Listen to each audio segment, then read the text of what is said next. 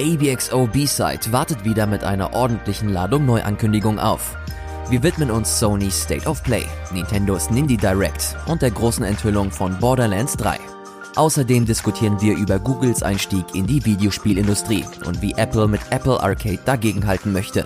Und wenn das noch nicht genug wäre, erklären wir zu guter Letzt, warum Sekiro bereits nach wenigen Stunden unsere Herzen im Sturm erobert. Also ich weiß ja nicht, was ihr macht, aber ich höre mir das jetzt schön an. Viel Spaß.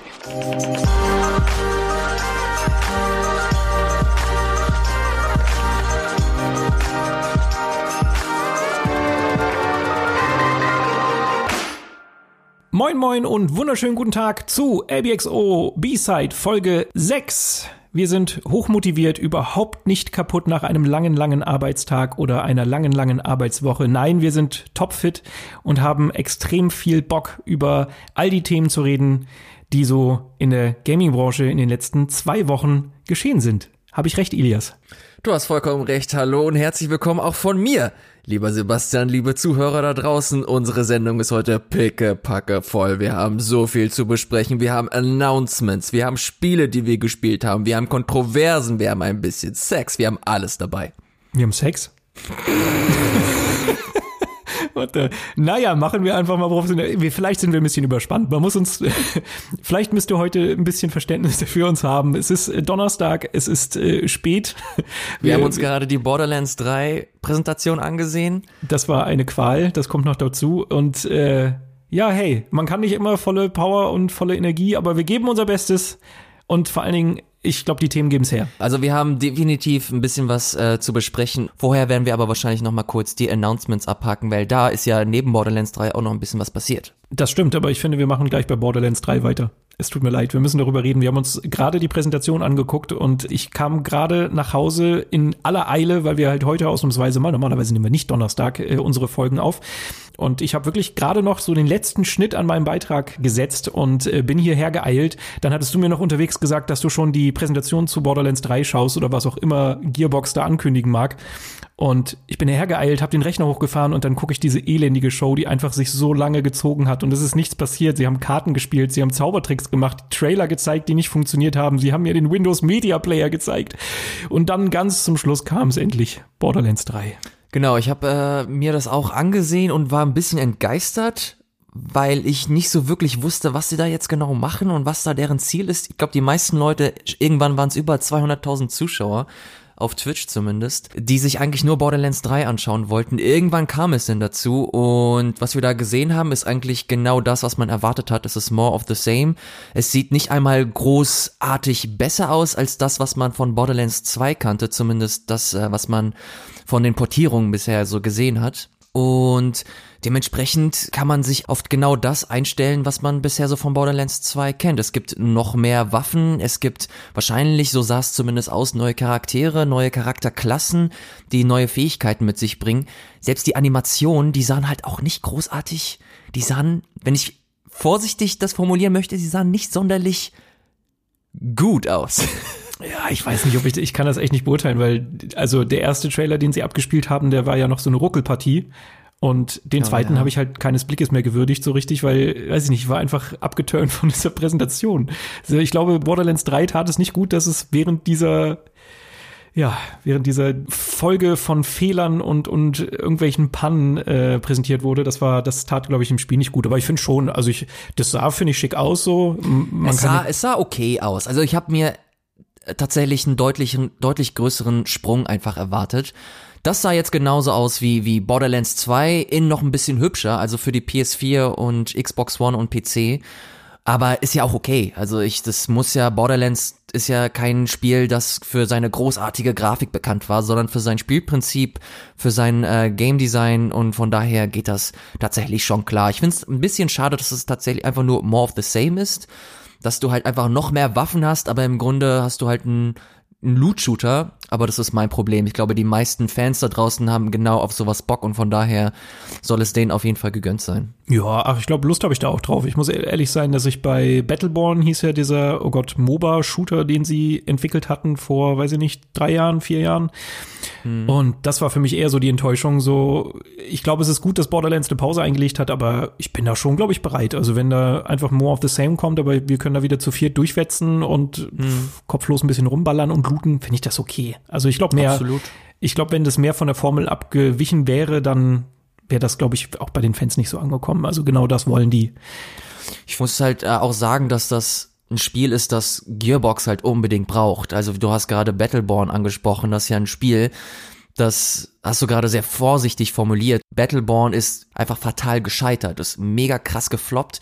Und vorher haben sie das Alien-Spiel produziert Seit 2012 kam nichts mehr großartig von denen und dementsprechend, also ich wünsche es den Entwicklern vor allem, nach dieser Präsentation, dass, dass Borderlands 3 ja da echt ein bisschen äh, einschlägt und Gearbox da so ein klein wenig rausholt aus diesem, aus diesem Loch, das sie in den letzten Jahren so verursacht haben.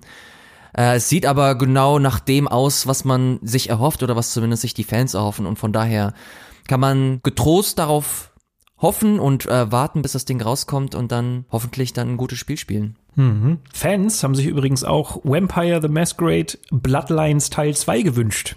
Das wurde jetzt nämlich auch angekündigt in einem CGI-Trailer. Also man hat jetzt nicht wirklich was vom Spiel gesehen, aber trotzdem war, glaube ich, im ersten Moment so der Aufschrei, zumindest unter PC-Rollenspielern, recht groß, äh, weil das halt immer so ich finde, das hat so einen ganz besonderen Ruf. Also es war damals, als es rausgekommen ist, ist es total klein gewesen. Der Entwickler hat auch ein Jahr später dicht machen müssen, weil es einfach nicht den Erfolg gebracht hat. Aber seitdem es rausgekommen ist, wurde es halt immer weiter aufgebauscht zu so einem Kulttitel. Äh, der hatte halt so ganz krasse technische Probleme damals, als er rausgekommen ist und deshalb wurde auch so abgewatscht. Aber alle Leute, die so ein bisschen entweder über diese technischen Hürden hinweggeschaut haben oder sich Mods heruntergeladen haben, die diese technischen Hürden irgendwie beseitigen, äh, die schwärmen halt davon, was da für eine tolle Geschichte drin steckt, wie gut diese Spielsysteme sind. Und gerade weil das halt so eine Geschichte des Scheiterns war, hat halt niemals irgendjemand daran gedacht, dass da ein zweiter Teil kommt. Aber jetzt hat Paradox genau diesen Wunsch erfüllt. Die haben die Lizenz gekauft. Das ist, glaube ich, so ein Pen-and-Paper-Regelwerk, was dem zugrunde liegt. Äh, World of Darkness heißt das. Und die haben sich jetzt den Autoren des ersten Teils geschnappt. Den Brian Metzoda haben sie sich nämlich an, mit an Bord geholt, den Autoren des ersten Teils. Der schreibt jetzt wieder die Geschichte. Man hat so ein bisschen was mitbekommen. Es spielt in Seattle, ist ähm, alles eigentlich aus der First-Person- Perspektive spielbar und springt nur so in bestimmten Situationen mal kurz raus, so ein bisschen wie bei Deus Ex, wenn man halt irgendwie gerade einen tollen Move abfeiert. Äh, ich finde, dieser erste Trailer sah echt ganz stimmig aus. Ich bin jetzt kein großer Fan, also ich habe das damals einfach nicht gespielt, äh, kenne so ein bisschen die Historie und das finde ich spannend und ich finde es irgendwie cool, dass so ein Titel dann doch noch einen zweiten Teil bekommt. Aber keine Ahnung, ich beobachte das, glaube ich, erstmal so aus, aus äh, einer gewissen Distanz, aber bin gespannt, was da kommt und wer weiß, vielleicht überzeugt mich dann das, was man da zu sehen bekommt, auch so so weit, dass ich das dann auch mal spielen will. Du hattest ja vorher schon gesagt, dass du da nicht so drin steckst in der ganzen Reihe, ne? Nee, ich habe absolut keine Ahnung, was äh, Vampire the Masquerade genau ist. Ich habe den Namen immer mal wieder gehört.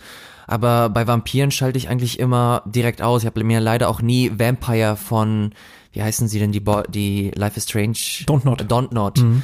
Genau, das habe ich mir leider auch nie angesehen, weil das einfach nicht so wirklich mein Thema ist. Ich Echt, hast du nie äh, Interview mit einem Vampir gesehen oder so? Oder, oder Twilight? nee, also da, wenn ich am, am ehesten Berührungspunkte mit Vampiren war noch Castlevania und das fand ich auch ganz cool, aber keine Ahnung, das ist jetzt kein Gebiet, wo ich halt richtig Bock habe, das weiter zu erforschen. Das glaube ich ganz cool und ich will dem auch überhaupt nicht irgendwelche Qualitäten absprechen aber ich habe andere Genres beziehungsweise andere Settings, die ich einfach ein bisschen spannender finde und deswegen ist es immer an mir vorbeigegangen. Vampire the Masquerade Bloodlines 2 ist jetzt auch so ein Spiel, hast du ganz interessant beschrieben. Ich weiß nicht, wenn ich mal die Chance habe, werde ich es mir definitiv mal angucken, aber ich glaube fürs Erste ist mein Radar auf andere Spiele eher fokussiert. Mhm. Wie beispielsweise Cadence of Hyrule. Und ja. das ist ein super interessantes Spiel, das im Rahmen der Nindy Direct von Nintendo angekündigt wurde. Nintendo hat kürzlich nochmal eine Nintendo Direct nur für Indie-Spiele gegeben und da wurde dieses Guidance of Hyrule angekündigt. Ist im Grunde das neue Spiel von den Crypt of the Necrodancer Machern. Und Crypt of the Necrodancer, wer das nicht kennt, das ist ein Indie-Spiel, das halt komplett auf Rhythmus basiert. Also quasi ist ein Rhythmusspiel mit aber Rollenspielelementen. Und das war tatsächlich ganz geil. Mochte ich auch, hab aber nie so wirklich gedacht, dass das so ein All-Time-Favorite Indie-Spiel ist und hab's dementsprechend auch schnell wieder ad acta gelegt. Mhm. Und dass das jetzt nochmal in Zusammenspiel mit äh, The Legend of Zelda kommt, finde ich super interessant. Vor allem auch wie der Trailer dann äh, aufge aufgesetzt war weil man so diese typische Hauptcharakteren von Crypt of the Necrodancer gesehen hat und sie auch im Off dann gesprochen hat und hörst diese typische Musik, aber irgendwas ist komisch und das sagt sie auch im Off. But this isn't the world I remember. Und sie merkt halt selber, hä, irgendwas ist komisch, irgendwas ist komisch. Und dann siehst du plötzlich, hä, Moment mal, das ist doch die Welt von, von A Link to the Past. Hä, Moment, das, ist, das sind die Gegner von Link to the Past. Was zum Teufel geht hier vor sich? Und dann hörst du, wie die Musik quasi so ein Shift bekommt und sich mit der äh, Hymne von The Legend of Zelda mixt. It looks like I've got work to do. And this time, I have help.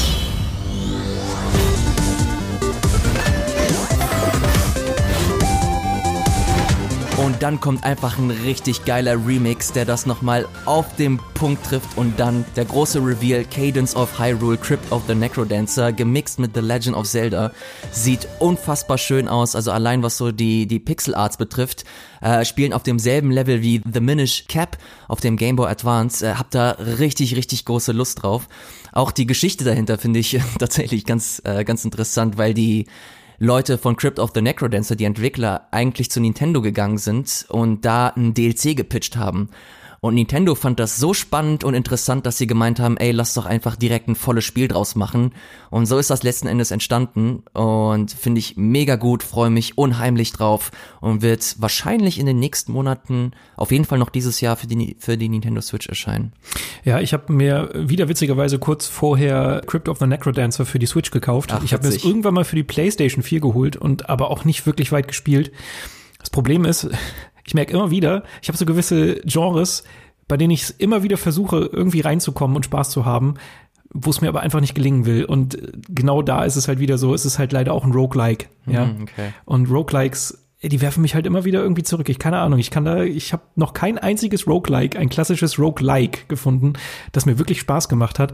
Nicht mal, und gerade bei nicht mal Dead Cells? Das habe ich noch nicht gespielt tatsächlich. Boah, Dead Cells könnte dir glaube ich gefallen. Naja, aber wir müssen halt auch unterscheiden zwischen Roguelike und Roguelite. Also wenn sie so Light-Elemente haben, so wie äh, Rogue Legacy hat mir tatsächlich Spaß gemacht, aber halt das war ja auch ein Roguelite, weil du halt doch immer noch einen gewissen, einen gewissen Fortschritt hast, auch wenn du verlierst. Und bei Rogue Likes hast du das ja eben nicht. Also da wirst du ja wirklich immer wieder an den Anfang zurückgeworfen. Also sowas wie Spelunky oder so. Mhm.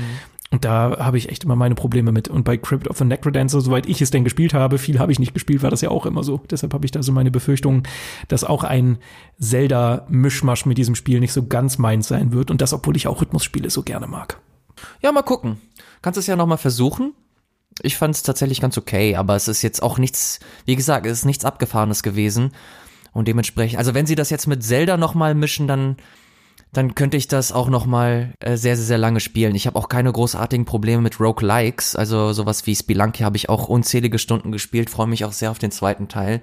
Und deswegen, also ich freue mich drauf. Ich habe da nichts zu meckern, du. Ja, ja, ich will mal gucken. Ich werde es mir auf jeden Fall anschauen. Ich habe ja jetzt für die Switch den, den Vorgänger quasi, das äh, Original, und das werde ich noch mal probieren. Mal gucken. Äh, was ich mir auf jeden Fall für die Switch holen werde, und das will ich nur kurz anreißen, ist äh, Cuphead.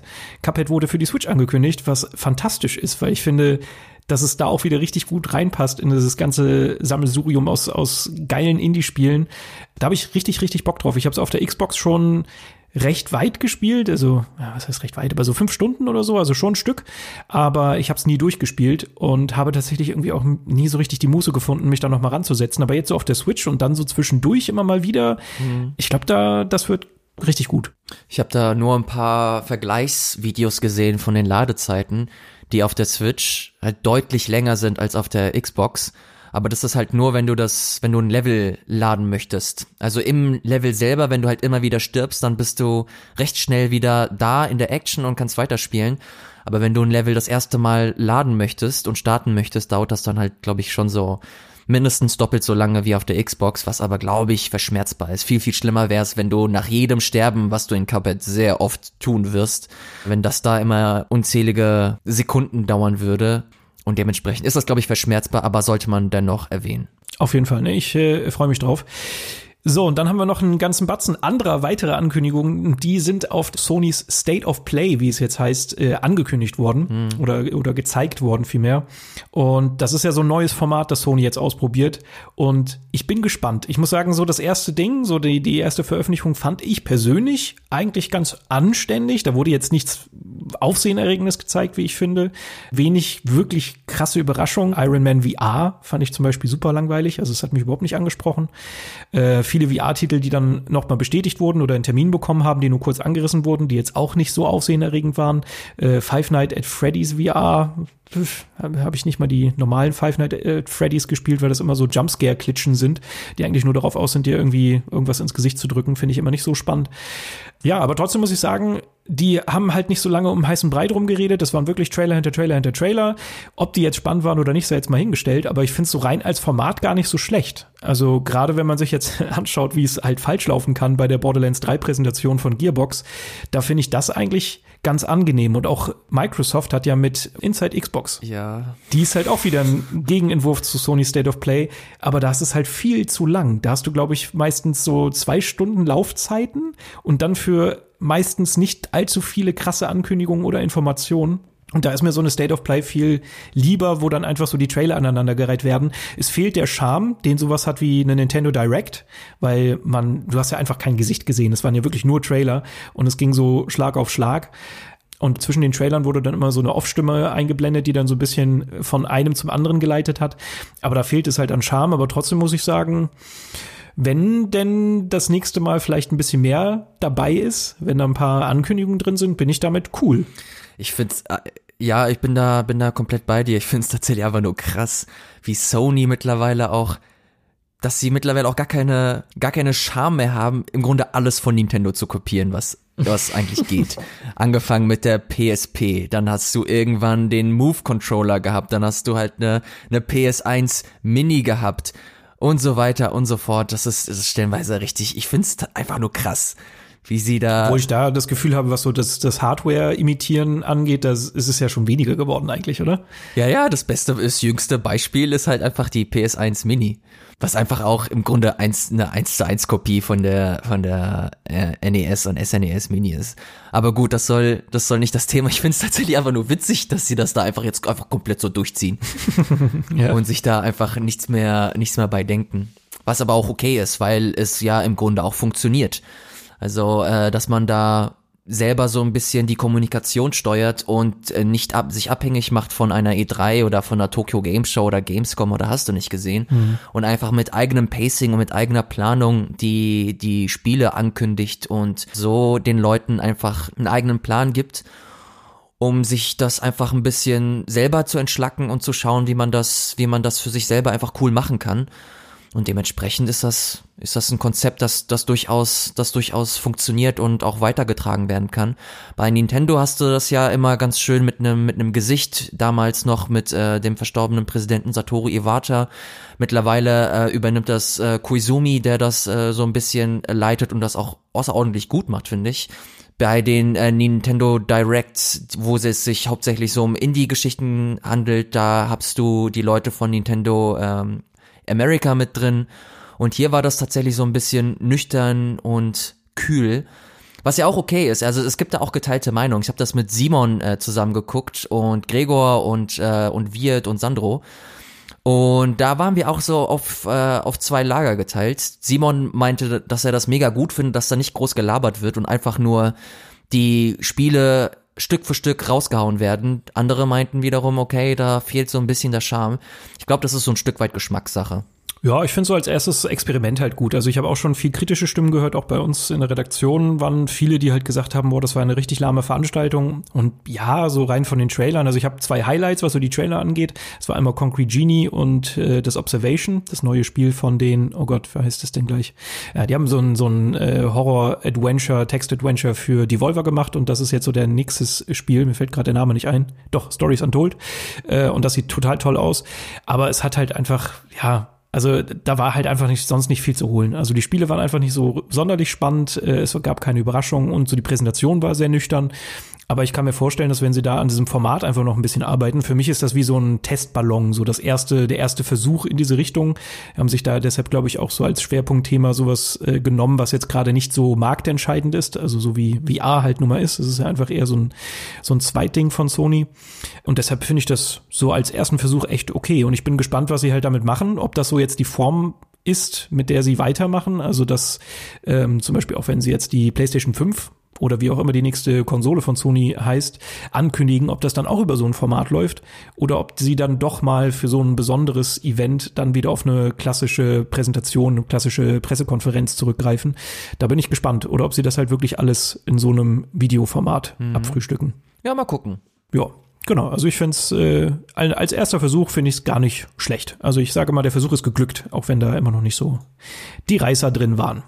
Ich weiß ja nicht, was sagst du denn zur Präsentation von Google Stadia? Ist Google denn gelungen, ihren neuen Cloud-Streaming-Service anständig zu präsentieren und so, dass du neugierig geworden bist? Ich glaube, ich glaube schon. Ich glaube schon, dass sie ihre Message ganz gut vermitteln konnten, vor allem weil sie das halt eigentlich ganz gut gemacht haben mit ihren verschiedenen Beispielen, dass du halt on the fly wechseln kannst, sei es vom Fernseher zur, zum Smartphone hin zum iPad und dann wieder zurück zum Fernseher und dann doch, nee, lieber auf Chrome in einem Tab. Das haben sie schon ganz gut gezeigt. Ich bin mir nur nicht so ganz sicher, wohin das genau geht mit, mit Google. Ich habe das Gefühl, dass sie nicht eine Kerbe in die Gaming-Industrie schlagen wollen, sondern vielmehr, dass das ein Service für Google selber ist, genauer gesagt für YouTube. Ich habe das Gefühl, dass Google Stadia halt einfach komplett um YouTube herum konzipiert wurde und dementsprechend ist das alles für mich so ein klein wenig, klein wenig shady. Ich habe auch noch nicht so wirklich eine Ahnung, wie das genau aussehen soll, was so den Service an sich angeht, wie teuer das genau sein soll und was genau so deren, deren Intention ist. Warum möchten sie in die Videospielbranche rein? Warum wollen sie in diese Industrie rein? Das, das verstehe ich noch nicht so ganz, ihre, ihre Motivation. Und ich habe, ich, keine Ahnung, vielleicht ist es auch nur Google. Ich bin mir da ehrlich gesagt nicht sicher. Ich kann dir keine fundierte fundierte Meinung basierend auf Fakten geben, aber es ist einfach nur ein Gefühl von mir, dass ich glaube, dass Google Stadia einfach so ein Ding ist, das sowas wie YouTube füttern soll. Und das will ich nicht. Ich will nicht einen Service haben. Aber, aber, aber da, da, da, da muss ich jetzt, will ich jetzt mal nachfragen. Also du weißt, also der, der Grund, warum Google in den Gaming-Markt will, ist ja, glaube ich, relativ klar. Ich meine, wenn das Form annimmt und die eine Livestream-Plattform, also Livestream, eine Streaming-Plattform etablieren, dann zwacken sie sich ja da extrem viel Geld ab. Also das ist ja ein rein aus Lukrativitätsgründen schon mal recht recht klar und ich glaube auch, dass der Trend ja in Richtung Livestreaming zielt, äh, also Streaming auch von Games, dass das früher oder später so weit etabliert sein ja, wird. Na, na, natürlich, natürlich ist das ein lukrativer Markt, aber ich glaube nicht, dass dass Google in diesen Markt rein will, weil sie einen lukrativen Markt haben wollen. Ich glaube, Google ist halt so machtvoll aktuell. Ich glaube, sowas wie wie wie diese Google AdSense Bereiche das, was sie, das, was sie darin einnehmen, das ist so viel mehr als das, was sie bei im Gaming äh, erreichen können oder einnehmen können. Das sind, das sind so, das, das sind, glaube ich, Beträge, die einem Google eigentlich egal sein könnten. Nee, ich glaube, das glaub Google. Ich das glaube ich. Doch, nicht. das glaube naja, ohne Scheiß. Also du überleg doch mal, wenn das. du, wenn du wirklich ein, ein, ein Netflix, ein Amazon Prime hast, nur halt für Spiele und der Markt, was Spiele anbelangt, ist halt nun mal doch nicht zu verachten. Da ist halt extrem viel Umsatz Ja, natürlich. Drin. Natürlich hast du da, hast du da vollkommen recht und das ist ein lukrativer Markt, ja. Aber ich finde, eine Firma wie Google braucht das eigentlich nicht. Und ich habe, keine Ahnung, es ist einfach nur ein Gefühl, wie gesagt. Es ist nicht basierend auf Fakten. Aber ich glaube, dass Google ist einfach eine Firma. Und ich habe das, was du in dieser Präsentation gesehen hast, das war einfach so eine ganz weirde Strukturierung und Verzahnung von ganz vielen Services. Ich habe nicht das Gefühl gehabt, dass das eine Präsentation ist oder ein Produkt für Gamer, das ist ein Produkt für Algorithmen, für, für Services, um da noch mehr noch mehr Daten reinzuholen, um da Services noch stärker zu platzieren und zu etablieren. Das war einfach nur mein, mein Gefühl, was ich da so, was ich da so mitgenommen habe. Natürlich ist das alles geil und natürlich ist Streaming die Zukunft. Vielleicht ist das auch nur der Name Google. Ich kann es dir ehrlich gesagt nicht sagen. Aber es war einfach, ich fand, ich fand das einfach nicht koscher und ich bin da sehr skeptisch, sehr vorsichtig. Ich will mir das alles in aller Ruhe angucken. Natürlich können sie damit Teraflops um sich werfen und mit irgendwelchen anderen Begriffen, aber ich will das, ich will das sehen, ich will sehen, dass das funktioniert, ich will, dass sie liefern. Die können natürlich Jade Raymond ins äh, auf die Bühne holen und da großartig was von äh, Original Spielen erzählen, aber ich will das alles sehen. Ich will ihre ich will ihre Vision kennenlernen und sie sagen ja, dass sie im Sommer da großartig neu auftischen wollen und wahrscheinlich wird das im Rahmen der E3 dann passieren, dass sie da uns interessante neue Sachen zeigen. Ich will das aber ausgeführt sehen. Und dann kann ich, da kann ich dir genau sagen, was ich davon halte. Jetzt ist das alles so, zu emotional gesteuert bei mir. Ich habe keine Ahnung, wohin das, wohin das genau geht. Ich bin da nur sehr, sehr, sehr skeptisch.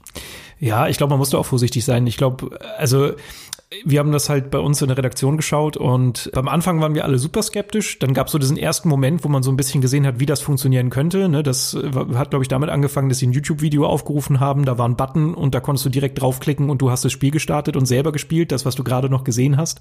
Und das war so der erste Moment, wo ich dachte, wow, okay, das ist schon irgendwie auch krass, also dass es halt so greifbar und so schnell alles abrufbar sein könnte, ist natürlich alles Theorie. Da war aber trotzdem so im ersten Moment bei mir das Umdenken, dass ich mir gedacht habe, okay, das ist schon etwas, was einen enormen Impact, einen enormen Eindruck hinterlassen könnte in der ganzen Games-Branche. Und dann haben wir uns halt irgendwann auch alle gegenseitig angeguckt und waren so, wenn dieser Plan von Google aufgeht und die sind halt leider die fucking Macht, die haben so viel Geld da, die haben ein mega gut ausgebautes Netz, wenn die in diesen Streaming-Markt vorstoßen und das wirklich so etablieren können, wie sie es vorhaben, dann haben echt alle anderen Firmen, also zumindest Hardware entwickelnden Firmen, ein riesengroßes Problem. Also ich habe echt, ein, in dem Moment war, glaube ich, bei uns allen so ein bisschen ein Kloß im Hals, weil wir dachten, okay, wie sieht denn unser Markt, der, der Gaming-Markt in, keine Ahnung, das ist drei, vier Jahre sein, aus? Haben wir da noch Konsolen? Wird Google der einzige sein, der quasi diesen, diesen ganzen Markt als, als große Streaming-Plattform äh, beherrscht? Das sind natürlich Sachen, wo man echt sagen muss, okay, vorsichtig, weil Google ist halt ein, ein riesengroßes Unternehmen, eine riesengroße Datenkrake. Da, das muss man auf jeden Fall mit Vorsicht genießen, auf jeden Fall. Aber ich kann auch leider als, als klassischer Spieler komme ich halt auch nicht umhin zu sagen, dass ich das irgendwie auch alles so spannend finde und auch Lust darauf habe. Ich bin ein ganz großer Verfechter davon, dass ich sage, ich stelle mir jetzt immer noch gerne meine, meine physischen Datenträger ins Regal. Also ich mag es total gerne, meine Spiele im Regal zu haben, anzugucken, zu sagen, hey, hier, ich leide jetzt mal aus, nimm mit. Aber wenn das erstmal etabliert ist, wenn das gut funktioniert, wenn ich persönlich keine Einschränkungen dadurch habe und das alles so auf einen Klick abrufbar ist, holy shit, count me in. Das ist doch der fucking Wahnsinn. So. Und deshalb, ich bin auch total hin und her gerissen. Ich verstehe auch die Emotionalität, weil das schon etwas ist. Ich finde, das ist halt keine Ankündigung von einem, von einer Konsole, so. Das verändert natürlich auch ein bisschen was, aber es ist halt so in einem gewissen Rahmen und alles relativ entspannt. Man weiß, es bleibt alles so, wie es eigentlich ist. Aber so eine Ankündigung und dann halt von einem, von einem Player, der in dieser Games-Branche nicht so dermaßen drin ist. Also Google ist ja eigentlich sonst nur bekannt für Google Play und für Android, also für, für Smartphone und äh, Tablet-Spiele und sowas. Und deshalb finde ich, das ist schon ein krasser Umschwung, der sich da jetzt gerade so andeutet. Und ich weiß auch noch nicht so richtig, was ich davon halten soll. Ich weiß noch nicht so richtig, wo die Reise hingeht. Aber ich finde, das war halt schon ein ganz schöner, großer Schritt, den Google da so ein bisschen skizziert hat. Also ich bin, bin gespannt und ich habe auch ein bisschen Angst. Keine Ahnung, ist so eine, ist so eine Mischung. Es ist, je länger ich darüber nachdenke, desto mehr kommt es mir vor wie so eine Folge Black Mirror. Ich sag's dir, ich sag's dir ganz ehrlich, weil wir, wir haben halt keine Ahnung, wie das, wie das monetär auch genau aussieht. Wie werden Entwickler letzten Endes kompensiert, wenn wir jetzt ein Drittherstellerspiel wie zum Beispiel Assassin's Creed Odyssey spielen, das da auch gezeigt wurde. Werden wird, wird das dann so abgerechnet, dass wenn ich 15 Minuten gespielt habe, werden sie für diese 15 Minuten auch bezahlt? Was bedeutet das dann für das zukünftige Game Design? Werden Entwickler dann Spiele entwickeln, die halt darauf ausgelegt sind, nur in bestimmten Zeitintervallen gespielt zu werden? Der Trend geht ja hin zu Fortnite, das eine Durchschnittsspieldauer von 15 bis 15 Minuten hat. Hm. Und das sind, das sind alles so Sachen, das finde ich alles so, Oh Mann, ich bekomme gerade, ich bekomme gerade echt so einen, so, einen, so einen kleinen Schauer. Da können wir auch direkt so die Brücke zu Apple Arcade schlagen, wo das ja auch komplett undurchsichtig ist. Wir wissen nicht, wie viel wir bezahlen. Wir wissen nicht, wie die Entwickler kompensiert werden.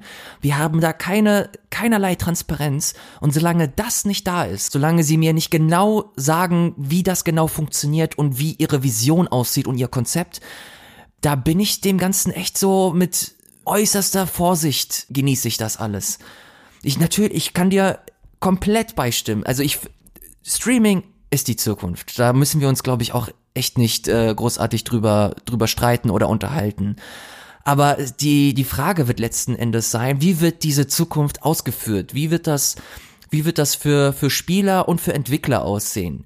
Weil diese Plattformhersteller oder diese Services, wie du es gesagt hast, die werden halt die mega Macht haben. Du wirst ein Google haben, so jemand wie, wie, wie Amazon wird sich das auch nicht nehmen lassen. Du hast es schon mit, mit Twitch gesehen. Die haben auch Servernetzwerke, die halt mit Google konkurrieren können. Amazon ist krass. Google ist aktuell noch krasser und genau das macht mir Angst. Ich finde es halt jetzt gerade im Kontrast zu der Ankündigung von Apple, also das kann man ja auch noch mal ganz kurz abreißen. Äh, Apple Arcade, es ist ein Abo-Modell. Man hat da Zugriff auf eine, eine große Spielebibliothek in dem Fall ist es aber so, dass man die Spiele nicht streamen kann, so wie bei Google, sondern sie sind zum Download erhältlich. Also sprich, du hast auch da sowas wie eine Flatrate, nur dass du das Spiel dann trotzdem noch herunterladen musst. Der Vorteil ist aber wiederum, im, auch wieder im Vergleich zu Google, dass du es halt offline spielen kannst letztendlich. Und die Plattform, und das ist der Moment, wo ich sage, okay, das unterscheidet sich jetzt zu Google. Google hat halt nun mal den Chrome-Browser und du kannst quasi alle Geräte, die den ähm, Browser beherrschen, mit denen kannst du auch auf diesen Service letztendlich zugreifen. Bei Apple Arcade ist es aber so, du brauchst iPhone, iPad, Apple TV oder Mac. Und wenn ich diese, diese vier Punkte aufzähle, stimmt bei mir genau einer. Ich habe ein iPhone und ich kann quasi die Spiele auf dem iPhone spielen. Mhm. Und da ist dann wieder so, dass ich mir denke, gerade was so Apple TV und Mac angeht, weil ich weiß nicht, wie da die Verbreitung ist und ich weiß nicht, ob da so ein Apple Arcade unbedingt der Anstoß ist, okay, jetzt äh, hole ich mir ein Apple TV. Da hat halt, glaube ich, Google einen klaren Vorteil. Was so die Spieleauswahl angeht, da hat man jetzt auch nur so ein bisschen was gesehen. War eher so die Schiene äh, ein bisschen kleiner, ein bisschen Indie-Games äh, hauptsächlich. Man hat da, glaube ich, jetzt nicht so den großen, die großen Blockbuster gesehen, was ich auch eigentlich ursympathisch finde. Aber gerade in Konkurrenz zu Google sehe ich da schon noch mal eine andere, ja, einen anderen Schwerpunkt. Also ich glaube nicht, dass da Apple so mitmischen kann, beziehungsweise mitmischen will, wie Google das mhm. macht. Die Frage ist natürlich, okay, diesen ganzen Handymarkt, ob man den dann damit noch besser bedienen kann, besser abfrühstückt, dass man das so ein bisschen forciert, dass Apple sich da noch mehr durchsetzt. Das kann natürlich sein, gerade weil sie ja auch so ein bisschen auf äh, keine Mikrotransaktionen gehen. Das ist ja in den Spielen auch so, mhm. dass sie sagen, dass äh, diese Spiele keine Mikrotransaktionen bieten sollen und du wirklich nur, wenn du diesen Service dir äh, leistest pro Monat, dass du dann auch wirklich vollen Zugriff auf diese Spiele hast. Das finde ich jetzt eine schöne, schöne Herangehensweise. Aber trotzdem ist es jetzt so nicht der große Konkurrent. Also sehe ich da zumindest nicht. Ja. Es ist halt ein weiteres Abo-Modell. Ich finde es auch spannend, dass Apple da mitmischen will. Aber ich glaube, da ist Google, gerade was diese Streaming-Sache angeht, einfach der, der Platzhirsch. Und ich bin gespannt, ob da irgendjemandem Google da noch das Wasser reichen kann, was das angeht, weil wir wissen ja auch, dass Sony und Microsoft in diese Richtung arbeiten, dass sie ähm, auch schon selber Streaming-Dienste ja stellenweise etabliert haben. Aber ich glaube nicht, dass da, was diese Vernetzung angeht und was diese technische Leistung angeht, dass da jemand so richtig auf dem Niveau mitspielen kann. Ich weiß es nicht. Ich habe erst heute eine Meldung gelesen, dass sie, dass sowohl Sony als auch Microsoft versuchen, diese, was waren das, 10,7 Teraflops oder zumindest die technische Leistung der, der Netzwerke, dass sie das auf jeden Fall übertreffen wollen. Und das traue ich denen auch zu. Was ich ein bisschen problematischer finde, ist halt, ob das wirklich was die Infrastruktur angeht, halt genauso performen kann wie halt so eine Google-Infrastruktur. Da ist halt, da ist Google halt ganz anders aufgestellt ich, ich sehe für, für Sony und, und Microsoft halt schon durchaus eine Chance, auch wenn die jetzt vielleicht nicht ganz so ausgebaut sind, nicht ganz so technisch auf dem Stand. Aber ich könnte mir vorstellen, dadurch, das, was halt auch alle sagen, ne, wir wissen halt nicht, wie, wie gut das funktioniert, weil ja auch die Bandbreite, also der ganze Internetausbau bei uns jetzt in Deutschland zum Beispiel noch nicht so ideal ist, dass alle äh, das gut nutzen könnten. Und auch in Amerika ist es nicht lückenlos so. Und ich glaube, das könnte vielleicht so ein bisschen die Stärke sein von Sony und Microsoft, weil Google anscheinend ja, wir, wissen es ja auch noch nicht genau, wirklich komplett auf diesen Streaming-Aspekt setzt. Also von Downloads oder sowas haben sie ja nicht gesprochen. Und ich könnte mir halt vorstellen, dass Sony und Microsoft, wenn sie eine Konsole herausbringen, die halt sowohl offline Standard mit Datenträger spielen kann oder Downloads äh, arbeiten kann, aber auch Streaming bietet, äh, dass sie damit so ein bisschen vielleicht die Lücke füllen können und parallel auch weiter an ihrer Technik schrauben können, so dass sie vielleicht aufschließen können und vielleicht auch Google durch ihren Stand, ich meine, Sony und Microsoft haben halt auch doch immer noch ein wesentlich besseres Standing in der ganzen Games-Branche. Die haben halt coole Kooperationspartner, Exklusivstudios, dass sie dadurch halt vielleicht dann doch noch was rausholen können. Also ich will jetzt bloß nicht irgendwie den Teufel an die Wand malen und sagen, morgen ist Google unser alleinige Herrscher und wir sollten alle unsere Seele verschreiben. Also ich glaube, da ist noch viel Spielraum. Aber es wird auf jeden Fall wahnsinnig spannend. Spannend ist grundsätzlich, wie sich die Branche aktuell entwickelt. Wir haben erst auch kürzlich wieder die Meldung bekommen, dass EA über 350 Mitarbeiter entlassen haben. Das äh, spielt quasi in dieselbe Riege wie Blizzard, die ja auch kürzlich enorm viele Leute entlassen mussten. Activision gehört da ja auch dazu. Die Mitarbeiter, die EA entlassen musste, die siedeln sich hauptsächlich so im Marketing an oder in anderen Bereichen, die nicht die Videospielentwicklung per se betreffen. Und deren offizielle Aussage ist, weil man sich einfach stärker auf die Kernziele des Unternehmens konzentrieren möchte und da entschlacken musste. Was interessant, aber vor allem sehr, sehr traurig ist, weil man immer wieder merkt, dass die Richtung, in der die Industrie halt zugeht, immer, immer spitzer wird. Die Atmosphäre wird grundsätzlich immer rauer und dementsprechend wird es interessant zu sehen sein, wohin die Reise genau geht. Ich meine, EA ist auch eine Firma, der ich sowas wie Streaming durchaus zutrauen kann, Partnerschaften mit Google, Sony oder Microsoft. Ist auf jeden Fall eine, eine sehr, sehr, sehr traurige Nummer und glaube nicht die letzte, die wir dieses Jahr äh, gesehen haben. Ja, es waren halt echt schon relativ viele, so was, was so Entlassungswellen etc. angeht. Es, es häuft sich und es ist irgendwie kein schönes Zeichen, gerade wenn so größere Häuser wie Activision oder EA äh, da auch einfach sagen müssen, okay, wir müssen den äh, Gürtel enger schnallen. Ja, keine Ahnung. Also man kann nur hoffen, dass da die Leute auf den Füßen landen. In diesem Kotaku-Artikel hieß es auch stellenweise so aus internen Quellen, dass Leute glücklich sind hier und da, dass jetzt zumindest eine Aussage stattgefunden hat von der Führungsriege, weil das halt wohl schon so ein bisschen länger rumorte. Da wurden Budgets irgendwie eingefroren, damit halt ja. Äh, nicht weiter investiert werden konnte, keine neuen äh, Mitarbeiter eingestellt. Ich glaube, seit Oktober letzten Jahres schwirrt das so in der Luft. Genau, und das ist, ist ja eine ganz schön lange Phase und da kann ich mir auch schon vorstellen, dass da, ja, dass da glaube ich viele ein ungutes Gefühl haben, ist ja auch klar. Und deshalb ist es vielleicht zumindest erlösend und was sie auch, was EA da noch geschrieben hat, dass sie halt auch Severance Packages, also Abfindungen äh, bereitstellen. Man weiß natürlich nichts über die Details, aber zumindest passiert da ein bisschen was, damit die Mitarbeiter da nicht einfach so auf dem, auf dem Hosenboden landen und irgendwie vor die Tür gesetzt werden. Aber ja, ist halt nie schön und tja, Mehr fällt mir dazu leider auch gar nicht ein. Meine Güte, das ist alles sehr, sehr emotional heute. Ja. Wir sollten das Thema wechseln, oder? Wir sollten vor allem mal tief Luft holen und eine kurze Pause machen. Okay. Dann trinke ich jetzt ein Stückchen Wasser und wir machen eine Pause. Und wir sind gleich wieder zurück mit ganz vielen tollen Spielen und das nehmen wir natürlich nicht mit rein. One, two, three, four. Three,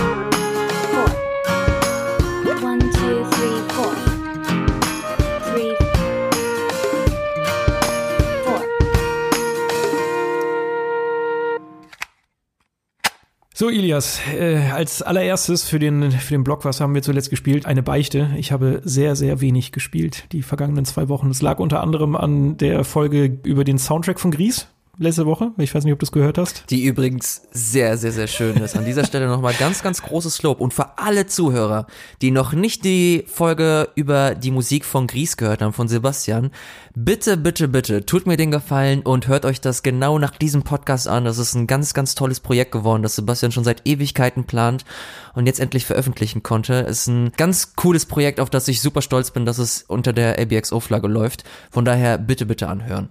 Danke. Vielleicht war das gerade auch ein bisschen Fishing for Compliments, aber es tat trotzdem Gutes zu hören. Sehr, sehr gerne. Naja, egal. Auf jeden Fall war das viel Arbeit und ich habe letzte Woche äh, quasi nach Feierabend dann immer mehr an dieser Folge rumgeschnitten, als dass ich irgendwas gespielt hätte. Und diese Woche war ja auch schon wieder Game 2 Zeit, deshalb habe ich sehr wenig gespielt und das, mein lieber Ilias, und das, obwohl das nächste From Software Spiel rausgekommen ist, fucking Sekiro, ja, und ich freue mich auf kein Spiel in diesem Jahr so sehr wie auf Sekiro. Und der, der traurige Fakt ist, dass ich es gerade mal geschafft habe, zwei Stunden zu spielen. Ich habe das irgendwann auch mal getwittert so. Das hat sich so ein bisschen angefühlt wie, ich werde erwachsen, so ich habe keine Zeit für das, was ich eigentlich gerne mache, nämlich Videospiele spielen. Aber ich möchte das nicht. Ich will nicht erwachsen werden. Das ist richtig doof. Und deshalb, ja, äh, ich bin nicht stolz drauf. Ich habe nur zwei Stunden gespielt. So die ersten Eindrücke sind ganz gut. Aber ich kann ja eigentlich auch kaum was dazu sagen. Du hast mehr gespielt, oder? Genau, ich habe, glaube ich, 16 Stunden jetzt in das Spiel investieren können. Oh, ich bin so neidisch. Aber das war auch, ey, das war immer spät abends und man kommt nach Hause und man hat eigentlich keine Lust, großartig rumzudenken und vor allem sich nicht zu investieren in so ein Spiel wie Sekiro.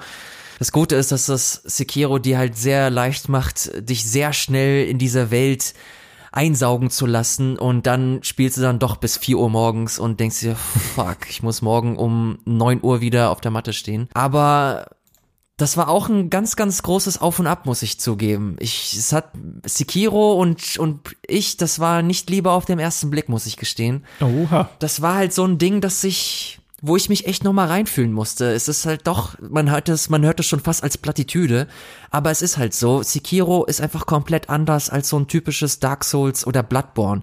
Da dodgst du nicht, da gehst du effektiv in den Kampf ran und suchst den Schmerz quasi. Und das im wahrsten Sinne des Wortes. Also du stirbst und stirbst und stirbst und stirbst und versuchst dieses Spiel irgendwie zu lernen.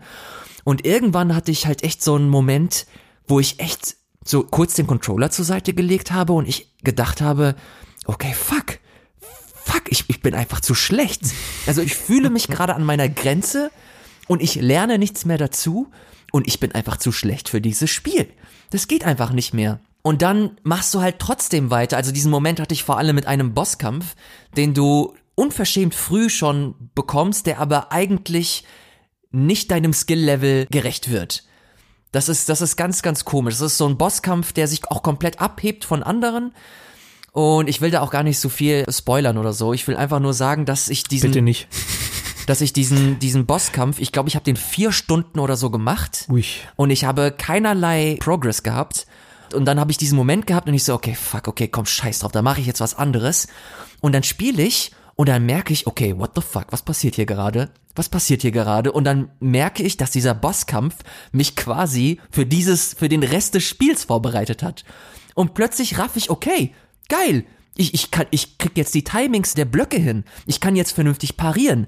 Dieser Bosskampf hat mir quasi beigebracht, wie ich dieses Spiel spiele. Hm, und das mhm. fand ich mega interessant. Und irgendwann bin ich halt auch zurück und hab den im zweiten Versuch dann geschafft. Ah, sehr gut. Und das war, das war wirklich so ein krasser Aha-Moment einfach. Das ist unglaublich. Und dann fühlst du dich immer weiter rein und du lernst die Mechaniken dieses Spiels und du verstehst dann auch einfach, dass da einfach komplett andere Schwerpunkte gesetzt werden.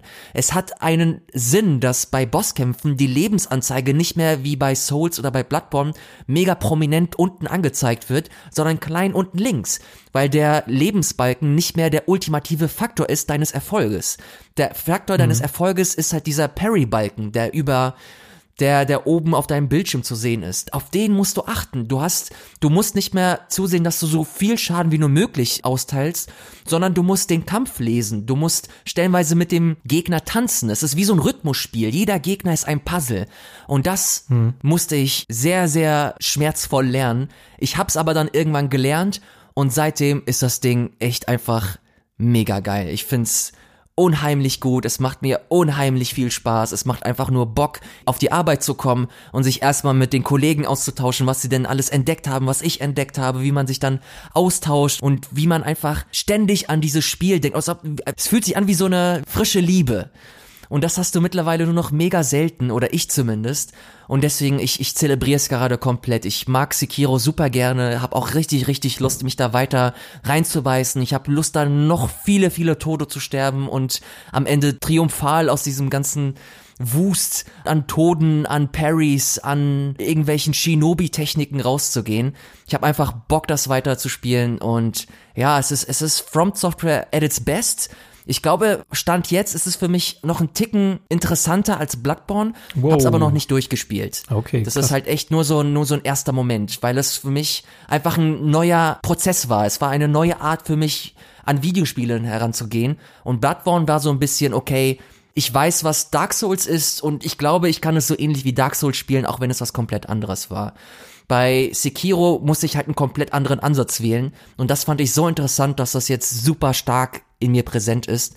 Aber dieses Fazit in Anführungsstrichen kann ich dann, glaube ich, erst wirklich ziehen, wenn ich dann sehr viel, viel mehr Stunden darin investiert habe und es dann auch hoffentlich durchgespielt habe. Oh ja, äh, ich freue mich auch sehr. Ich habe ab nächster Woche Urlaub. Ich habe es eben gerade schon im Vorgespräch erzählt und ich werde in diesem Urlaub sehr, sehr viel Sekiro spielen. Also nächstes Mal werde ich auch mehr sagen, aber ich will schon mal so ein bisschen reingehen. Ich finde, so ein paar Aspekte waren bei mir ähnlich. Also ich bin noch nicht mal beim ersten richtigen Boss. Ich habe halt nur bis jetzt so Zwischenbosse äh, gelegt, die jetzt nicht so die krasse Herausforderung waren. Schon auch fordernd, aber nicht, nicht so endlos ähm, fordernd, dass ich jetzt, weiß ich nicht, mehrere Anläufe gebraucht hätte. Aber ich finde schon, dass man direkt merkt, dass es ganz schön krass anders ist. Und das hat man so bei Bloodborne ja auch gesagt, aber Bloodborne ist ja im Kern trotzdem noch sehr, sehr identisch mhm. zu Dark Souls. Und bei Sekiro hast du schon alleine dadurch, dass du, wie du gesagt hast, diesen, dieses Kampfsystem komplett umgestylt hast, schon ein sehr anderes Gefühl. Bei mir war es aber so, dass vor allen Dingen das Leveldesign, das hat bei mir richtig lange gebraucht, bis ich mich irgendwie drauf einlassen konnte. Mhm. Okay, das sage ich nach zwei Stunden, aber ich habe halt wirklich so, weiß ich nicht, meine erste Stunde mich sehr schwer damit getan, dieses, dieses erste Areal zu erkunden, weil es halt so vertikal ist, weil du dich ja, ja mittlerweile mit so einem Enterhaken herumschwingst schwingen kannst und dadurch, du hast halt einen Berg, auf den du kannst, dann hast du die Häuserdächer, dann geht's in diesem einen Haus noch, ist da so eine ein Loch in der Wand, da kannst du auch noch mal rein und das war halt immer so der Aspekt, den ich an Dark Souls so mochte, diese, diese Welten so richtig zu erkunden, zu erfahren und wirklich haarklein möglichst jedes Detail herauszuquetschen und wenn du dann erstmal in diesem Level von Sekiro stehst, dann ich wurde komplett übermannt. Ich war so, okay, wo kann ich denn überall hin? Was ist denn hier ja. los, sag mal? So, das hat erstmal richtig lange gebraucht. Aber ich finde, dass so diese Stärken dann trotzdem wieder klar durchschimmern, was halt auch so dieses Dark Souls Spieldesign anbelangt, dass du halt äh, verschwurbelte, schräge Charaktere hast, du hast so kleine Geheimnisse. Beim Anfang habe ich halt so eine ältere Dame in einem Haus entdeckt, die halt eigentlich nur da steht und die ganze Zeit mit so einer Glocke herumklingelt. Dann habe ich mit, ich weiß gar nicht, ihrem Sohn gesprochen, der mir dann wieder gesagt hat, rede mit ihr. Dann habe ich eine Glocke bekommen. Was mache ich mit der Glocke? Und dann öffnet sich plötzlich ein ganz anderes Areal und keine Ahnung, nach diesen zwei Stunden, ich musste halt leider aufhören, das war am Wochenende, ich musste aufhören, ich konnte nicht weiterspielen, aber ich habe genau gemerkt, dass nach diesen zwei Stunden dann so diese Neugierde wieder eingesetzt hat, dass ich eigentlich gesagt habe, ey, ich könnte jetzt hier fünf Stunden sitzen, wahrscheinlich noch viel mehr und ich hätte sehr großen Spaß und würde nicht merken, dass ich langsam müde werde oder so, weil mich das Spiel einfach so getriggert hat in dem Moment. Es hat mich so richtig gereizt und ich freue mich deshalb einfach nur darauf, dass ich das jetzt so am meinem Urlaub so ein bisschen mehr erfahren kann. Ich habe auch schon aus der Redaktion so ein bisschen gegenteilige Stimmen mal gehört, auch so was den ersten Endgegner angeht. Da haben sich glaube ich ein paar Leute dran gestoßen, aber ich habe auch versucht möglichst viel wegzuhören, damit ich mir halt nichts ja. vorwegnehmen lasse. So, aber ich bin sehr gespannt. Ich habe da richtig richtig richtig Lust drauf und ich freue mich wahnsinnig auf meinen Urlaub. Ey, ich, ich könnte dich auch noch mindestens eine Stunde voll labern, was, was, was Sekiro angeht und was ich cool finde und was ich nicht so cool finde. Ich äh, würde es aber tatsächlich ein bisschen verschieben und abwarten, bis du es halt auch ein bisschen länger gespielt hast. Oh ja. Und dann oh werden ja. wir definitiv ins Detail gehen. Sekiro war aber nicht das einzige Spiel, was wir spielen konnten. Ein weiterer Titel, ein relativ kleiner Titel, der im Rahmen eines Game Jams entstanden ist, haben wir auch noch gespielt auf der Switch, äh, ich zumindest. Es ist Baba is You, ein kleines Rätselspiel aus Finnland.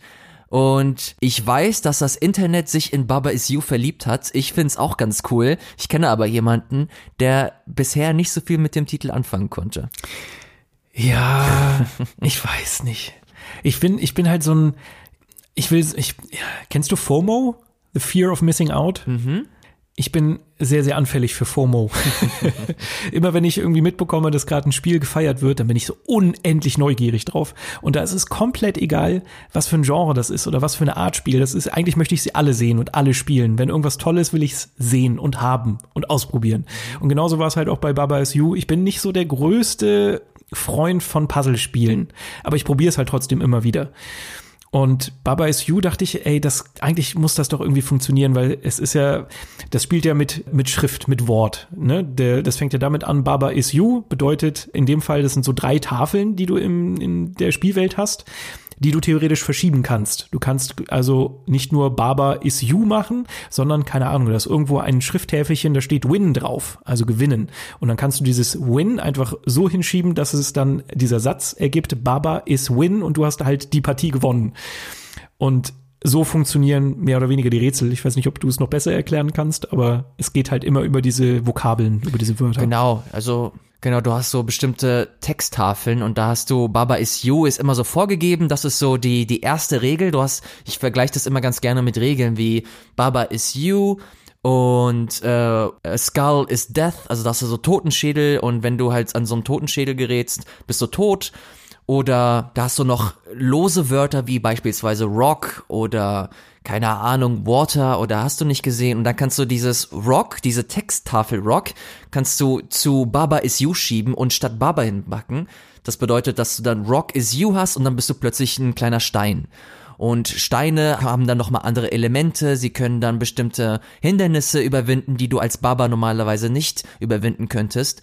Und so entstehen ganz weirde, interessante Rätsel, die sich schon fast so anfühlen wie so kleine Programmieraufgaben. Das sind so ganz klassische Wenn-Dann-Funktionen, die du da hast, gestrickt in einem Puzzlespiel. Und das finde ich unheimlich charmant und interessant und innovativ, weil du da stellenweise auch Rätselkompositionen hast, die du so bisher noch nicht so wirklich gesehen hast. Und du musst stellenweise halt wirklich so um die Ecke denken, weil du halt irgendwann auch Baba is you and Rock Du bekommst dann nochmal Elemente, wo du deine Sätze nochmal verlängern kannst. Du kannst auch stellenweise deine Sätze so formulieren, dass sie zwei Bedeutungen haben können. Aber das musst du halt so geschickt platzieren, dass das halt auch Sinn macht. Und das gibt halt ganz viele verschiedene kleine Puzzles, die mir einfach super viel Spaß machen. Irgendwann kommst du halt an einen Punkt, wo der Schwierigkeitsgrad halt enorm anzieht und du halt wirklich smart sein musst. Ich möchte das nicht erleben.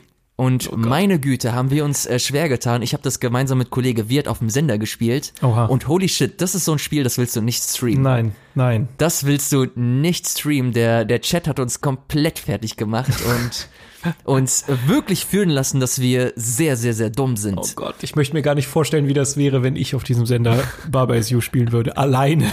Ich würde mich im Grunde Boden schämen. Ich bin in der zweiten Welt. In der zweiten Welt und komme nicht weiter. Also nicht, ich weiß nicht, ob es die Welt ist, aber halt eine Karte weiter, weißt du? Mm. Und ich komme da nicht, ich, ich schaffe nicht alle Rätsel zu lösen. Ich habe, und das ist so ein bisschen mein Problem, das ist mein Problem mit allen Rätselspielen. Du hast mit einem Rätselspiel eigentlich in dem Moment keinen Spaß mehr, wenn du die Lösung nicht findest. Das ist eigentlich schon der, der, das Kernelement, warum mich Rätselspiele manchmal ankotzen. Weißt du, du, du bist halt da und du kannst nicht aus irgendeinem Gameplay-Aspekt noch irgendeinen Reiz ziehen. Du bist nur noch da und versuchst, du läufst immer wieder gegen eine Wand. Es ist einfach so. Uh. Und mein Problem mit Baba is You ist so ein bisschen, ich weiß, das gehört zum Konzept dazu, dass man halt viel ausprobiert.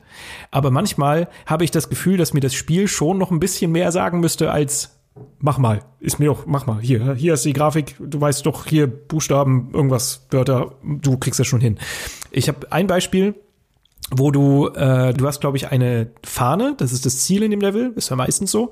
Und das ist, glaube ich, umringt von, lass mich nicht lügen, Sternen oder sowas. Und du kannst aber nicht durch die Sterne, weil Star is Death. Mhm. Also wie komme ich da hin? Und ich habe halt wirklich alles probiert, mit den Wörtern hin und her zu schieben und keine Ahnung. Dann war ich irgendwann so verzweifelt, dass ich mir dachte, okay, scheiß drauf, ich gucke mir jetzt einen Guide an und dann. Oh nein, nein, das kannst du nicht, das kannst du nicht bei so einem Spiel machen. Dann sehe ich aber in dem Guide, dass ich halt mit etwas, was ich schieben kann, also einem, einem Stein, einen Stern kaputt machen kann. Und woher zur Hölle soll ich das wissen? Wo? Ja, weil du, aus, weil du ausprobieren sollst. Aber das ist, das ist nicht das, was, nee. Ich will die Werkzeuge in die Hand bekommen. Ich will grob verstehen, wie was funktioniert, damit ich halt auch gew mich gewappnet fühle für so ein Rätsel. Das war so ein Moment, das ist ja noch ein ganz frühes Level, aber wo ich so direkt gemerkt habe, okay, holy shit, dieses Spiel ist, glaube ich, nichts für mich. Ich habe natürlich noch weitergespielt, aber ich habe sehr viele Guides benutzt. Das, das macht mich so traurig. Ich weiß, ich weiß auch, dass es ein, ich habe das ja durchaus mitbekommen, deshalb war ich ja so neugierig auf dieses Spiel, aber es ist so ein klassisches, nein, das ist nicht dein Spiel, Basti, weißt du? Das, ich habe es wirklich bei Level 3 oder so direkt gemerkt, so, nein, es ist falsch. Es war ein Fehlkauf. Geh woanders hin. Spiel wieder Sekiro. Du bist zu dumm. du musst draußen falsch. bleiben. Nein. Stop it. Und ich bin da einfach nicht der Typ für. Ich bin nicht der Typ für, ja, probier mal, probieren wir halt mal aus. Ja, du weißt nicht, wie das Spiel funktioniert. Das musst du erfahren, indem du es ausprobierst. Das finde ich in so einem Spiel, wo mir das Ausprobieren nicht unbedingt irgendwie einen spielerischen Reiz gibt, bin ich da irgendwie nicht dabei. Ich weiß es nicht. Wir haben ja bei The Witness, weiß ich ja, dass du ein ganz großer Fan bist. Das hat mich in den mhm. Wahnsinn getrieben. Und da hatte ich ja wenigstens noch die Möglichkeit, dass ich ganz viel ausweiche, dass ich überall hin konnte. Aber ich, nee, ich habe da einfach keinen Spaß, wenn ich einfach immer wieder gegen Wände laufe. Ich bin da Voll ich bin schade, da, ey. Ja. Aber ist ja auch okay. Also wenn du das, wenn du das weißt und das ist ja das Problem. Und, äh, grundsätzlich, und dann kaufe ich mir naja, die Spiele wenn du grundsätzlich die Erfahrung mit, mit Puzzlespielen hast und du, oder du einfach nicht die Geduld dafür hast, dann ist das ja legitim. Das ist ja vollkommen, ja. ist ja vollkommen in Ordnung. Aber es ärgert mich. Ja, ja, aber ist ja, ist ja auch okay. Also man muss, Natürlich hast du dieses FOMO und du willst alles mitbekommen und du willst immer auf dem aktuellen Stand sein, aber ganz im Ernst, das ist doch Quatsch. Das ist doch vollkommen, ist doch am Ende vollkommen egal. Sag das meinen 15 Euro, die, die, ich ausgegeben habe, um drei Minuten Baba is You zu spielen. Ja, aber dafür hast du auch einen guten äh, Zweck beigesteuert. Zehn Prozent der Einnahmen von Baba is You gehen an gute Zwecke, zum Beispiel. Stimmt.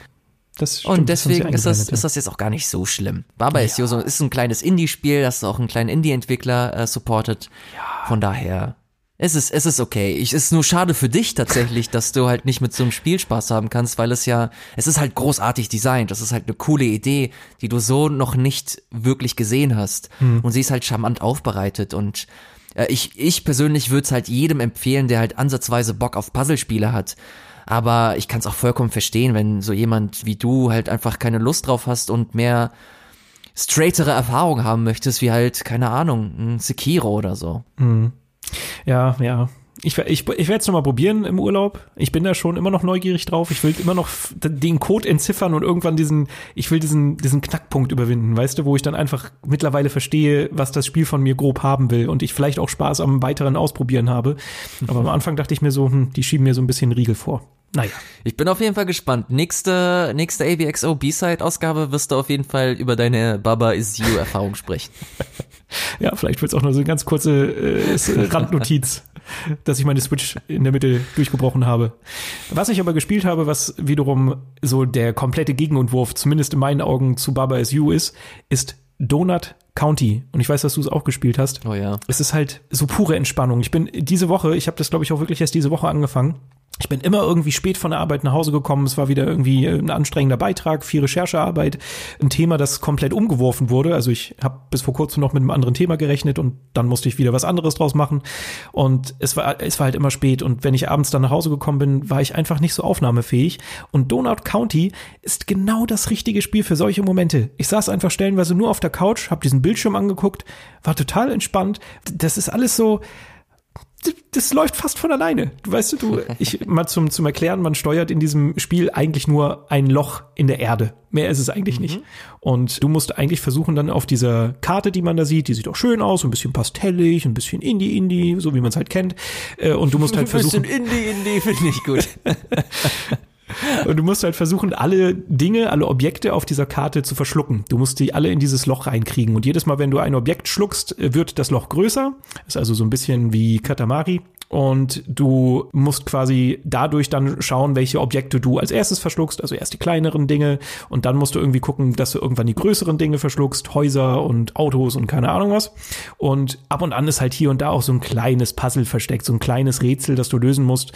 Ähm, was hatte ich da zum Beispiel, dass du äh, Feuer in diesem Loch machen kannst und mit diesem Feuer kannst du wiederum Dinge in Brand stecken, die dann auseinanderfallen und erst dann kannst du sie schlucken, weil sie klein genug sind. Solche, solche Sachen halt. Und das ergibt sich in dem Fall wirklich nur durch ein bisschen rumprobieren und das ist genau das Richtige, was ich gebraucht habe. Das war schön. Die Geschichte ist belanglos, die da noch so ein bisschen erzählt wird, ist aber sehr charmant inszeniert, so. Es ist alles, man kann ihm ganz leicht folgen, es ist entspannt und das war schön. Das war nicht, nicht aufwendig. Also wenn man jetzt irgendwie was, was äh, Herausforderndes sucht, irgendwas, was einen so ein bisschen packt, das ist es nicht. Also ich spiele es wirklich und dann lege ich es an die Seite und denke keine drei Sekunden mehr an das Spiel. Aber jedes Mal, wenn ich dann da bin und da so ein bisschen Sachen äh, kaputt mache, dann ist es irgendwie schön. Es ist entspannt. Ich find's voll cool, dass du endlich die Zeit gefunden hast, um mal Donut County zu spielen. Das halt auch, wie du es beschrieben hast. Es ist einfach ein, ein Wohlfühlspiel. Hm. Wurde auch nur von, von einem Dude entwickelt, hier bei diesem Glitch City Netzwerk in, in LA. Ah. Mhm. Und äh, das ist so eine, ja, so ein kleiner Verein von Entwicklern, die sich zusammengetan haben und einfach so ein Coworking Space für kleine Indie-Entwickler geschaffen haben. Da ist unter anderem auch Hyperlight Drifter entstanden Mhm. und eben auch Donut County. Und ich finde das ganz cool, weil der Entwickler selber auch sehr stark am struggeln war, weil seine Idee auch sehr oft kopiert wurde im App Store, bevor sein Hauptspiel dann rausgekommen ist. Aber es scheint wohl auch ganz gut angekommen zu sein und ich hoffe, es hat sich dann auch in Verkaufszahlen übersetzt. Ist ein wunderschönes Ding. Ich kann es übrigens sehr für Smartphones empfehlen. Da ist die Steuerung nämlich äh, schön direkt und quasi darauf ausgelegt. Das kann man natürlich auch auf dem PC spielen oder auf der PS4, aber mein Tipp ist auf jeden Fall, das auf dem Smartphone zu spielen, weil es da auch vor allem auch relativ günstig ist. Bietet sich an und kann man definitiv machen. Ist ein wunderschönes Spiel. Ist halt kein episches Abenteuer oder so. Obwohl ich da die Frage habe, beim, beim Smartphone, da steuerst du ja quasi dann mit dem Finger das Loch, oder? Mhm. Aber verdeckst du da nicht auch immer das Loch? Nee, es geht, es geht. Natürlich verdeckst du ein Stück weit das Loch, aber dein Finger bildet dann quasi das Loch und dadurch kannst du das relativ intuitiv steuern. Also ich mochte das tatsächlich ganz gerne. Ich habe das auf der PS4 gespielt, habe das dann im Nachhinein bereut, dass ich die Version gekauft habe, weil es sich auf dem Smartphone einfach viel smoother angefühlt hat. Also je nach, je nach eigener Präferenz, aber Bei der Switch kannst du halt beides machen. Du kannst sowohl den Touchscreen benutzen, ne, wenn du es mobil Ah, spielst. gibt auch eine Switch-Version. Genau, die habe ich mir gekauft. Also die war Ah, da im okay. Angebot und da habe ich mir das mal weggesnackt. Und da war es aber so, dass ich dann relativ schnell gemerkt habe, nö, ich finde es mit Analogstick eigentlich cooler, weil du halt viel besseren Blick auf das Loch, es klingt irgendwie immer seltsam, wenn man das sagt, egal, du hast ein viel besseres Blick auf, die, auf das Loch und du kannst, wenn Gegenstände da reinfallen oder so ein bisschen verkanten, kannst du damit viel besser umgehen, als wenn ich die ganze Zeit mit meinem schmierigen Finger auf dem Display rumwische. Deshalb fand ich das irgendwie angenehmer. Aber Ja, ist nach eigener Präferenz, glaube ich. Also ich mag es eigentlich ganz gerne, wenn sich das Konzept anbietet, aber sehe natürlich auch deinen Punkt, ist einfach, glaube ich, ein bisschen direkter grundsätzlich so mit Analogstick. Ja, obwohl da ja auch keine haarkleinen Eingaben oder sowas erfordert werden. Von dem her, ja, ich find's auch schön. Also wenn man mal so ein schönes, entspanntes, kleines Spielchen spielen will, dann ist äh, Donut County echt nett. Fand ich, fand ich schön. Fand ich schön. Cool. Ja, Fand diesen Podcast auch ganz schön. den fand, ja, den fand ich auch klein und, und schnuckelig und Er war, er war emotional aufgeladen, ein klein wenig chaotisch, aber auch charmant, und herzerwärmend. Und das ist das Wichtigste. finde ich auch. Nein, es hat mir sehr viel Spaß gemacht, obwohl ich und du ja auch ein bisschen kaputt bist. Ja, wir haben leider auch nicht so viel spielen können, deswegen äh, sorry, dass das inhaltlich in dieser Rubrik zumindest nicht ganz so äh, üppig ausfällt wie sonst, aber Sebastian hat ja jetzt bald Urlaub. kann ich werde ganz, sie alle ganz, ganz spielen. Ich werde alles spielen. Ich habe so viel. Eine Woche geht so schnell vorbei, aber egal. Ich habe The Division 2 habe ich noch liegen. Ich habe Baba You will ich weiterspielen. Sekiro will ich noch spielen. Ich habe so viel auf meinem Pile of Shame. Ich will ja auch meinen SNES Mini eigentlich noch mal raus. Ah, Was mache ich denn alles? Naja, wir werden nächste Woche, nein, übernächste Woche drüber sprechen. Ich hoffe auch ganz viel über Sekiro. Ich habe wahnsinnig Lust, darüber noch ein bisschen im Detail zu sprechen, wenn ich denn dann auch endlich Vielleicht sogar irgendwann einen großen Spoilercast, wenn du es und ich durchgespielt haben. Uh, das äh, ist ein netter Teaser. Gefällt mir. Ja, können wir drüber nachdenken. Wäre ich nicht abgeneigt. Schade, dass man das nicht zusammenspielen kann. Sonst hätte ich gesagt, ey, lass mal eine Runde zusammen. Aber naja. Ja. Dann eben nicht. Aber was wir können, ist in zwei Wochen wieder casten. Beziehungsweise natürlich versuchen wir auch in der kommenden Woche schon einen Cast wieder an den Start zu bringen. Oder? Verspreche ich gerade zu viel? Doch, doch, das, äh, wir werden es versuchen. Wir können es natürlich nicht wie immer versprechen. Versprechen können wir, glaube ich, dass in zwei Wochen wieder eine reguläre Folge läuft. Nächste Woche wird bestimmt auch was laufen. Wir werden uns irgendwas einfallen lassen. Eventuell auch die Mailback-Folge. Mittlerweile sind ja ein paar Fragen eingetrudelt, die wir uns äh, ansehen können und die wir hier nochmal besprechen können. Wenn ihr da noch Fragen habt oder noch Input äh, geben möchtet, dann sehr, sehr gerne an ilias.abxo.de oder direkt an unserem Twitter-Kanal über die Direktnachrichten at abxo-tv. Alternativ könnt ihr uns natürlich auch noch unterstützen, denn dieser Podcast ist immer noch am Anfang. Ne? Ihr habt es gesehen, B-Side oder gehört vielmehr, B-Side Nummer 6. Also so viel ist da noch gar nicht passiert. Helft uns, diesen Podcast bekannter zu machen und vor allen Dingen auch sowas wie diesen ähm, Report über die Musik von Gries zum Beispiel, dass wir solche aufwendigeren Casts auch ab und an mal machen können. Dafür brauchen wir halt auch eine gewisse Reichweite, damit sich das auch lohnt. Von dem her, wenn ihr das ein bisschen unterstützen wollt, dann ähm, ja, gebt gerne mal eine Bewertung bei iTunes oder anderen Plattformen und äh, erzählt euren Freunden und Freundesfreunden. Es äh, würde uns sehr freuen und uns sehr gut tun. Oder vielmehr diesem Podcast, diesem Projekt. Gut, aber jetzt würde ich sagen, machen wir Feierabend, oder Elias? Wir machen Feierabend. Ich äh, bin komplett fertig, aber scheiß drauf, ich spiele jetzt Sekiro, Mann. Oh, ich bin so neidisch. Also was heißt neidisch? Ich könnte auch, aber ich muss schlafen. Ich bin so kaputt. Ich bin, ich kann nicht mehr. Vielleicht spiele ich noch eine Runde Donut County. Vielleicht spiele ich es noch durch. Gucken wir mal. Na gut. Ich würde sagen, macht's gut da draußen und bis bald. Tschüss. Ciao. Tschüss. Tschüss.